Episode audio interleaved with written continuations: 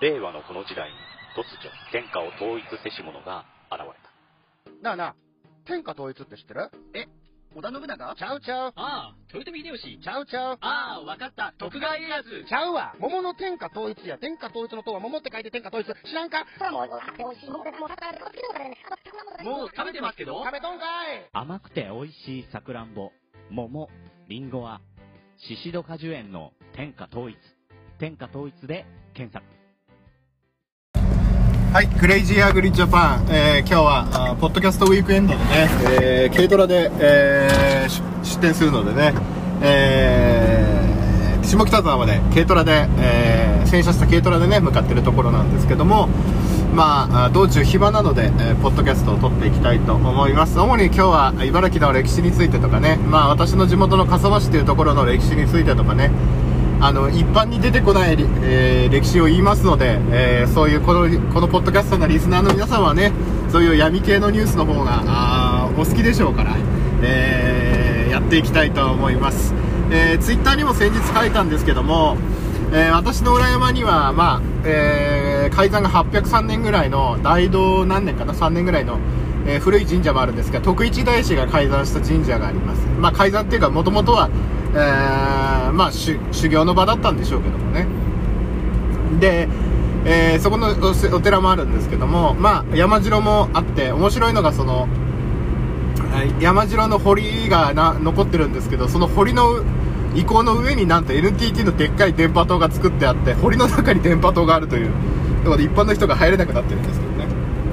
まあだいぶ古いね、えー山城なんでね。まあ史跡としてる南大山っていうところの南大三条市は南北朝における戦いのね激戦の地であったので、えー調べてもらえれば分かるんですけども難しい大の山と書いて南大山ですね。えーがあってで面白いのがそこから降りて愛宕山と南大山が隣り合ってるんですけどもそこを降りてくると、えー今はね名前がね、え石岡ウエウエス石岡ゴルフコースウエスト区まあ、ウエストになってるのかな、まあえー経済事件とかお好きな方は分かるかもしれないんですけど山かん昔は、えーその前が西茨城カントリー。その前が山カントリーだったんですね。ジャンボ尾崎設計の。んでよく芸能人も来てたりもしたんですけど小さい頃コンビニとか行くとね。でイヤマカントリー事件っていうのを調べてもらうとえー三井住友銀行や虚栄中や、えー当時、えー名前は申しませんけども、えーとある団体のですね経済ヤクザと言われた有名な人まで出てくるというですねえー東京佐川急便事件というまで結びつくですね壮大な、えー経済事件のね、えーバブルからバブル崩壊までに起きた事件の、えー舞台となったですね、えー、イヤマカントリーというのがございます、え当時東京佐川急便が債務保証をして、えーとあるヤクザ経済ヤクザさんが、えー会員権をめちゃくちゃ売りまくって、えーまあ間に、えー糸満とか、えー平和総合銀行とかえー三井住友銀行が、あに天皇と呼ばれた当時のね、人まで巻き込んだもう何兆円にも及ぶ経済事件の一端を担った山カントリークラブがございます。えー詳しくは、虚栄中、糸満事件、えー三井住友銀行、平和総合銀行あとか調べてもらえれば、東京、えー東京佐川急便事件とかね、調べてもらえれば、えー出てくると思いますので、まあ、そういった事件史をいろいろと話していけてればなと。思う、まあ、あとは普通の歴史ですかね。今石岡あたりなんですけども石岡というのは茨城県でいうところの昔の国府が置かれたところでですね、えー南北朝や戦国時代より前のその国の、まあ、行政府の中心ですねが置かれたところでありまして、まあ、風土記の丘というところもあってですねえー各地を治めた風土記というものにも書かれているところであります。これは余談なんですけども手塚治虫さんが原作の「日だまりの木の」えー中に出てくる医者と侍が大体主人公になってるんですけどもお医者さんの方はね手塚先生の先祖の話を脚色したものだと言われてるんですけども、えーそこに侍さんとあのお医者さんが最初やってる府中藩っていうのが出てきますけども、えーそれはあの、まあ、日立の国の府中って言われてるのでそこの石岡のことだと思われます。まあ、審判大名でね、まあ、茨城というのは江戸にも近かったこともあって審判大名が治めてたりとか旗本の飛び地があったりとか、まあ、比較的徳川家に近いとかですね、えー昔からの家臣があー変わる変わるや,、あのやってるっていうのもあるかもしれません。ちなみにあの赤穂浪士の浅野匠の神はえー、赤穂に行く前、あ浅野家の、その浅野家はですね、私の地元の笠間城に、笠間藩にいまして、えーなので結構茨城でもよく見かける名字の人がそのまま赤穂に行ってて赤穂浪士になっててる、えーっていうのもありますね。あのなので、えー菅野屋藩之丞菅谷藩之丞と呼ばれるけれどもあのどちらかというと菅谷っていうのはあ茨城が出のあ名字でございますからあの親近感を覚えるわけでございますね。だから赤穂義士といってもあの実は地元で、えー関係してたりするということもあってですね、えーそういう歴史もあります。えーで近代になるとね、えー実はあのー私のところは笠間市になる前、井山町と言ったんですけども、井山町から水戸までにつながる井山街道という街道がありまして、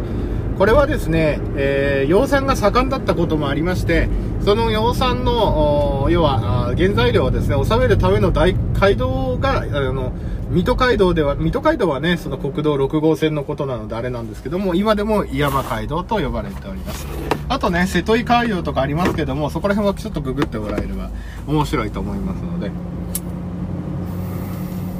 なので、実は、えー一大の養蚕の産地だったわけでございますね。なので、なんてことはない駅なんですけども、昔は、えーなんさっき言った南大三条からトロッコもあって、鉱石を取ってたりとか、養蚕の出荷もあったので、まあ、操車場があったと言われております。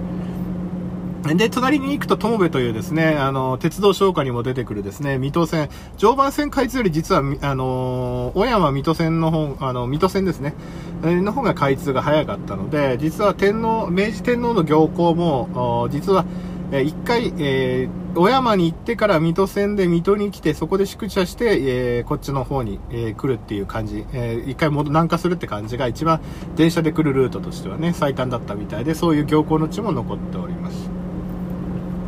あと、天狗伝説もあるんですけどもね、えーひえー江戸時代に払った千分、えー戦後、うんとなんだっけ、えー千分異教か、あのやつでも出てきて、江戸時代では、えー実はそこの、ここの山はそういうオカル、まあ、当時でいうオカルト的なね、えーパワースポット的なところで、成田山、新勝寺よりも流行っていて、成田山のお坊さんがここの山を見てですね、えーうちの寺もこういう風になりたいもんだと言ったとか言わないとかっていう伝承が伝わっております。えーあとですね、えー和歌山県の田辺市出身のあの合気道の創始者ですね、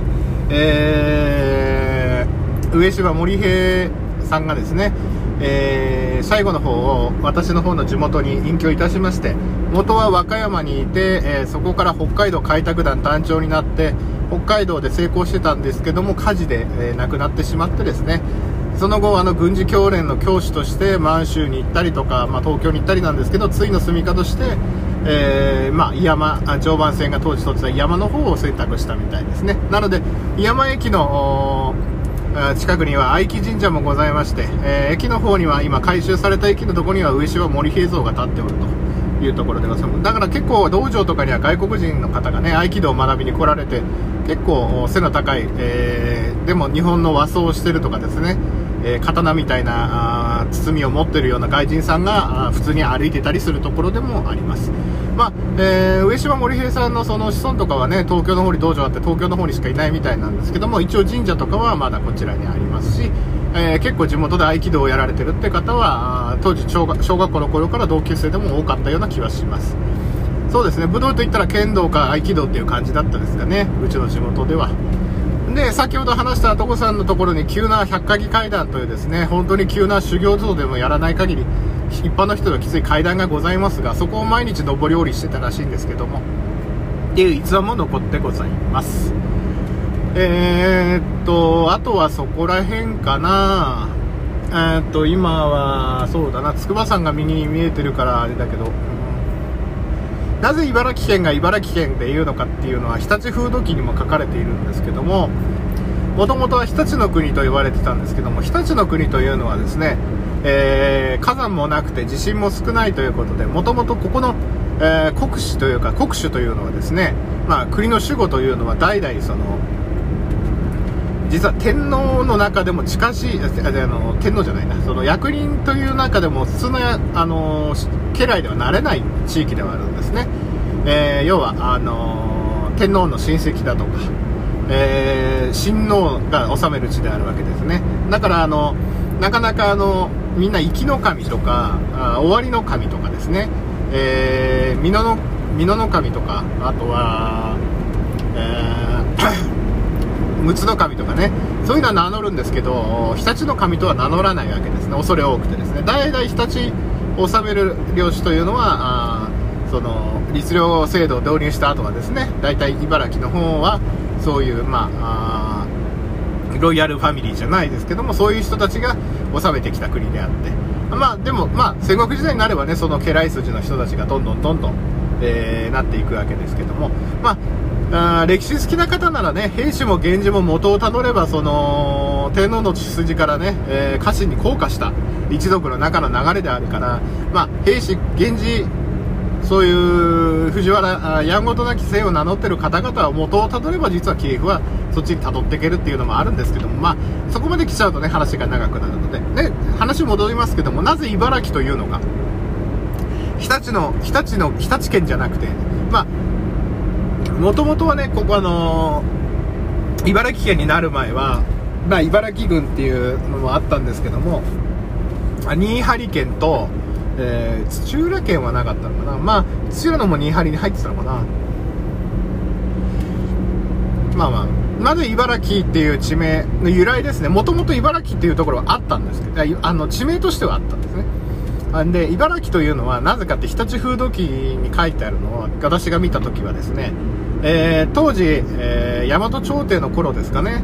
えー大和朝廷の後かな、飛鳥ぐらいかな、まあ、なったぐらいに、まあ、こっちの方はまだ未開の地だった時に、えーこっちに、まあ、当時でいうとこの、あートンテン兵みたいな感じなんでしょうけども、まあ、もともと住んでた人たちが、あのー悪さをしてしょうがないということで、まあ、もまあ、昔でいうところの、その、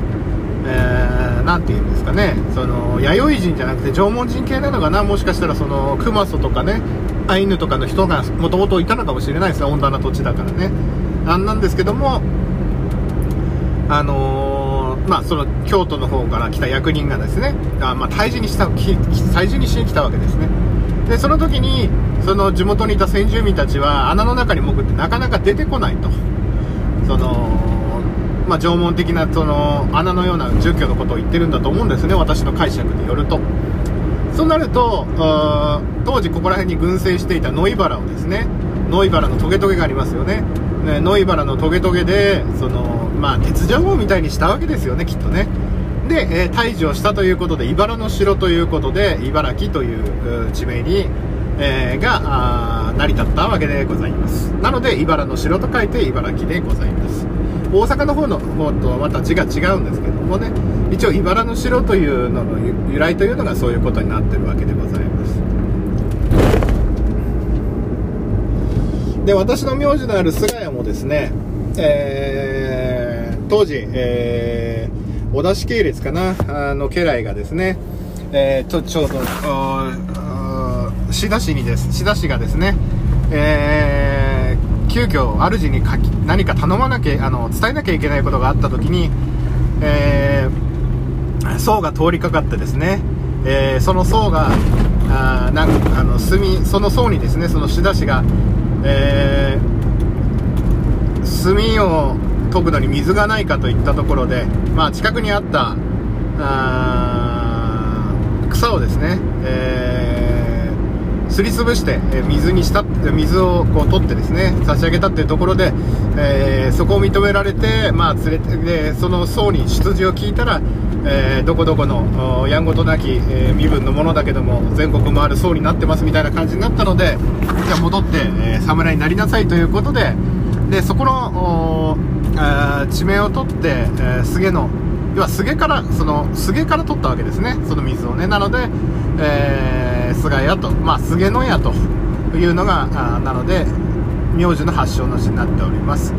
ちなみにあの戦国時代好きな方であれば土浦城主当時戦国時代土浦城主であったそのあの菅野屋あ正秀だったかな？あちょっと名前を失礼しちゃったんですけども、まあ、あの戦国の不死鳥織田氏治を最後まで支えた武将として、えー最後は徳川家の織田織田家が没落した後ですね、えー関東に入府した徳川家によって、えー旗本に取り立てられて明治幕末までですね旗本として生き残ってる家柄でございますね。っていうのがあのまあ次の話の羊のあのカバネのカバネというか生の羊でございます。えー、あとなんだろうな。赤松源氏村上源氏じゃあまあまあそこら辺を話してもしょうがないあ筑波のガマウリ筑波山。うーん。あと意外と筑波山有名なんですけども実はそんなに標高は高くないんですね。7800メートル700メートルぐらいしかないのかな。だけど関東平野で意外にあの周りがあのただっ広いのでですね意外に高く登ってみると高く感じるっていうのが、えー感じなんですけども一応霊峰筑波ということで、えー上の方に山の方に行くとロープウェイもございましてですね、えー乗れたりとかあとはあの有名なガマの油売ってたりとかですねいたしますけども。まああのガマの油売りの工場もねたまにイベントでやってたりもしますけどもね、うん、ここに用い出してるこの夏目とかね、えここよりはるか北にあたる筑波山の門箱という露草を食らって白黒の釜のなんたらかんたらって始まるんですけどね。1枚が2枚2枚が姉妹姉妹が8んん1枚が2枚2枚が姉妹姉妹が8枚。ん一足とん？ちょっと忘れちゃったけどまあそんな感じですね、うん、とりあえず1回切ってあれかな。ここで分何分ぐらい取ったのかな。これ16分か。まだまだあ東京に着くまでね時間があるので、え何か撮っていきたいなと思うんだけど。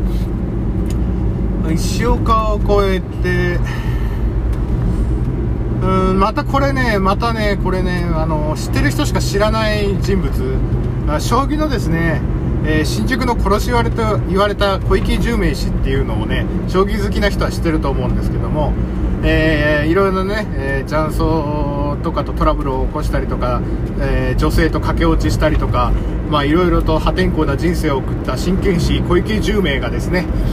えー晩年のところでですね、えーなぜか茨城の石岡市の焼肉屋に勤めてですね、まあ、そこの焼肉屋からまた逃げてしまって最後は段記録のところに行ってですね、えー死ぬ間際のアマチュアと勝負を打つっていうなるんですけども死ぬ間際のこっちの働いてた焼肉屋というのはですね石岡市にあった焼肉屋でございましてですねなんと小池十明は、えー愛知から生まれて新宿の殺し屋となってなぜか茨城の焼肉屋の店長をやっていたというですね、えーこともございます。これは本当に小池十明氏を知ってる人はなかなか将棋通ではございますけども、えーというマニアックなこともございますね。あとは山カントリークラブ事件も話したしあと何かあったかな。あと筑波山関連筑波山関連。ああと筑波のですねあのー学園都市はですね昔通産省に勤めていた役人の話という噂話があってですねえーっとあそこの上には実はあの大通りをまたぐ歩道橋とか電柱があまりないんだと。で首都圏に有事あった際はあそこのものを全てどかしてですね中央分離帯とかですねをどかして滑走路として使うように計画して作ったんだという噂がございます、えーちなみに田中角栄氏が全盛期の頃茨城県の政治家が何を言っていたかというと田中角栄氏はですねえーえーえー三国峠を爆破してその残土を佐渡島の間に埋めてそうすれば佐渡まで陸続きになって、えー新潟に停停滞する雪雲は全て関東に流れていくというですね、えーことを言っていたんですけども、えー茨城の当時の政治家はそれを真似たんでしょうね、えー筑波山を削って霞ヶ原を埋めようと言っていたわけですね。結局筑波山があるせいでですね茨城県の交通の便が要は山を迂回しなきゃいけないようなルートになっていてですね、えー当時はだいぶ困ったわけでございます、えー栃木側とかあ関東平野もですね広い筑西とかあの県県の西側ですね栃木側も広いんですね。大国葬地帯ではあるんですけどもやはりこちらとの分断をしている筑波山があってですね邪魔なのでですね、えーそこを爆破して、えー霞ヶ浦を埋めようと言ってたわけですね。霞ヶ浦も実は茨城県の交通の便ではですね、えーとてもとてもその交通の便としては間をまたげませんので、えとても邪魔邪魔って言ったらいいんですけども。そうすれば完全に平坦な素晴らしい土地が関東近郊に生まれるというですね壮大な計画ではございますで一時期東日本で一番土地の値段が上がったのが筑波だったんですね。えー、筑波エクスプレスの開通もあって筑波エクスプレスが開通した頃メディアはねガラガラの電車だなんて金の無駄だなんてよく取材で言ってましたけどところがどっこいね沿線の土地はねだいぶ値段が上がって筑波は学校増設ぐらい人口が増えたわけですね、えーまた都市部からねその知識層のご子弟たちが来てやはり、えーだいぶ茨城だって茨城じゃないあのニュータウンを形成しつつあったわけでございますね。えーなのでまたあそこ行くとなんかあ茨城ではないような景色は茨城であるんですけどもまたないような感じを感じるわけでございます、えーあとは、えーあとは何でしょうねつくばつくばまあ小田氏春市からそうですね真壁市小田氏春市、まあ、戦国時代の話ばっかりになっちゃうとね戦国時代好きじゃないとわからないからあれだろうけど。うーん霞ヶ浦。霞ヶ浦。まあ霞ヶ浦も実は霞ヶ浦と農業ってかなり密接に関わっていてですね、えー霞ヶ浦導水事業という事業がございまして霞ヶ浦を利根川から霞ヶ浦霞ヶ浦からまた北の中川までかな、えー抜いて、えー霞ヶ浦を浄化しよう。要は霞ヶ浦は海とつながっていたんですがあー弁を閉じてしまったので、えーもう海水が入らなくなってきたんですね。なので、えー要はあその沿岸に住む産業住む人たちの排水とかも相まってどんどんどんどん汚くなっていったのを、まあえーでそのついでに農業用水にも利用しようということでですね霞ヶ浦から何十私の地元にもですけど何十キロに及ぶ、えパイプラインが通っていてですね、え田んぼの時期はあのため池の方にその水を送り出してですねそこから分配するという。なので、え霞ヶ浦導水事業のおかげで水に困ることはなくなったわけですね。ただ電気代はかかるとか賦課金はかかるわけなんですけども。えーといったこともありますのでもし、えーご興味があれば霞ヶ浦導水事業と調べていただければまだ継続している事業でございますので、えー石岡大地とか霞ヶ浦導水事業とか調べてもらえれば面白いことになってるかも面白い農業知識がたまるかもしれません。それではポッドキャストウィークエンドのためにね、えー行くのでまた第2部撮れたら撮りたいと思うんですけども、えーとりあえず一旦農家ポッドキャストの日ということもあって朝に更新したいと思って、えーちょっとね、えー、Bluetooth マイクをつなぎ忘れていたので軽トラでそのままあダッシュボードに置いてスマホで撮ってし iPhone で撮ってしまったんですけどもあーお聞き苦しい点があったらお詫び申し上げます。それではまた会える時までポッドキャストウィークエンドでお待ちしております。See you next week. あ See you next time. Goodbye. 燻製とは美味しい。燻製とは楽しい。燻製とは難しくない。燻製ミックスナッツ燻製チーズ燻製卵などベアーズスモークハウスがお送りする燻製品の数々。お問い合わせはベアーズスモークハウス1 at gmail.com 1は数字の1でお願いします。ツイッターはアットマークベアーズスモークハウスまで。おお待ちしております